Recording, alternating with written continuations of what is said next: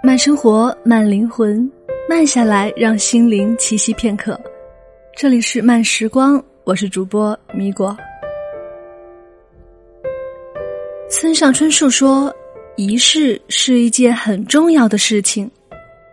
喝牛奶时，你特意替我擦掉嘴边的白泡沫，是仪式；出门时，你特意把我的领带给调整好，是仪式。”走路时，你特意蹲下来帮我系好鞋带，试一试；逛街时，你特意记得我喜欢的衣服买来送给我，试一试；别人生日，你切蛋糕下去的第一刀试一试；拆掉新书的塑料包装也试一试。其实，仪式啊，就是把本来单调普通的事情变得不一样。仪式是让我们对所在意的事情怀有敬畏。普华永道的老总唐辉，他曾说，结婚十几年了，他雷打不动的规定就是每周五和先生约会。她老公是一个喜欢吃意大利餐的美国男人，所以他们每周五晚餐都会坐在高档的意大利餐厅享受美食。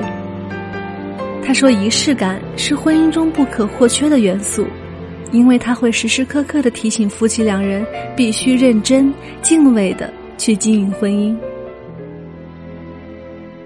朋友 A 是一个婚姻心理咨询师，他曾说过一个案例：丈夫和妻子结婚八年多了，每次遇到重要的节日时，丈夫都会提议出去庆祝一下，而妻子每次都说。要花多少多少钱？要节省钱就不去了。结婚八年，竟然难忘的日子没有几个。后来他们离婚了，丈夫遇到节日还是欢欢喜喜的和新的伴侣出去庆祝，在新的婚姻里如鱼得水。可这时前妻却无法释怀了，生活一直过得不好，常常跑来心理咨询室解决心理问题。仪式感是获得安全感的源泉之一。很多女孩子描述恋爱的细节都会这样说：“我记得那天我生日，他特地来看我，陪我在哪里做了什么，送了我什么礼物，对我说了什么话。他对我很用心，我觉得很幸福。从感性的角度，在某事某刻特别用心做某事。”带有仪式感，让人刻骨铭心。女孩子都向往一场浪漫的婚礼，很多细节都会有特别的要求。在仪式上，彼此说着爱的誓言，一生中记忆最深的，莫过于此吧。因为有仪式感，你才记得那天的阳光和白云，还有他身边的微风和眼中的光芒。记得一个牛津大学毕业的著名学者说过他上学的事情。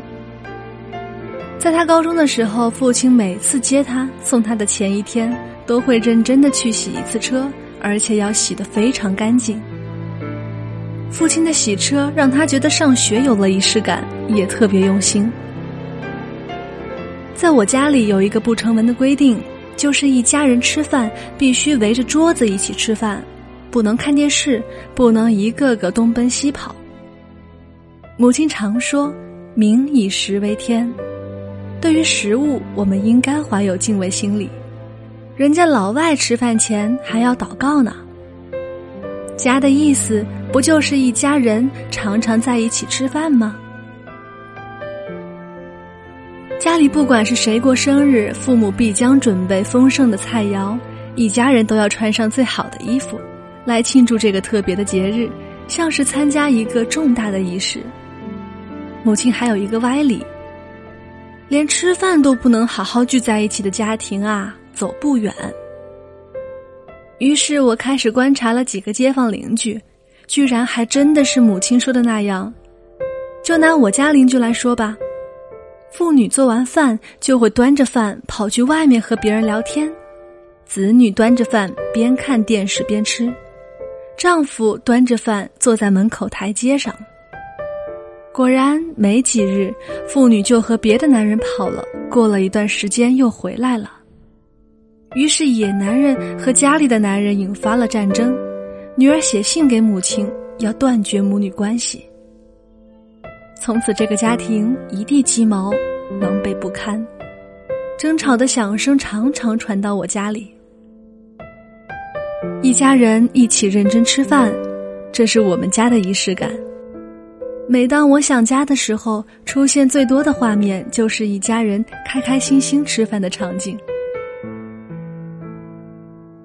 第三季《唐顿庄园》中有一次，因为炉子坏了，唐顿第一次放弃了繁文缛节。他和别人谈论此事时，显得对生活中的仪式感非常着迷。他说：“你厌倦了生活中的格调，就是厌倦了生活。”我们成长，我们毕业，我们离开，我们需要一个个的仪式来对过去的自己告别，然后重新开始新的生活。王阳明名言：“你未看此花时，此花与汝心同归于尽；你来看此花时，则此花颜色一时明白起来。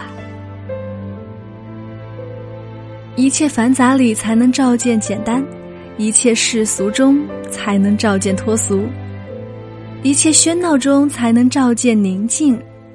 在如今缺乏仪式感的国度里，我们会失去很多觉察的机会。不敬天地，不敬鬼神，觉察自然也会离我们越来越远。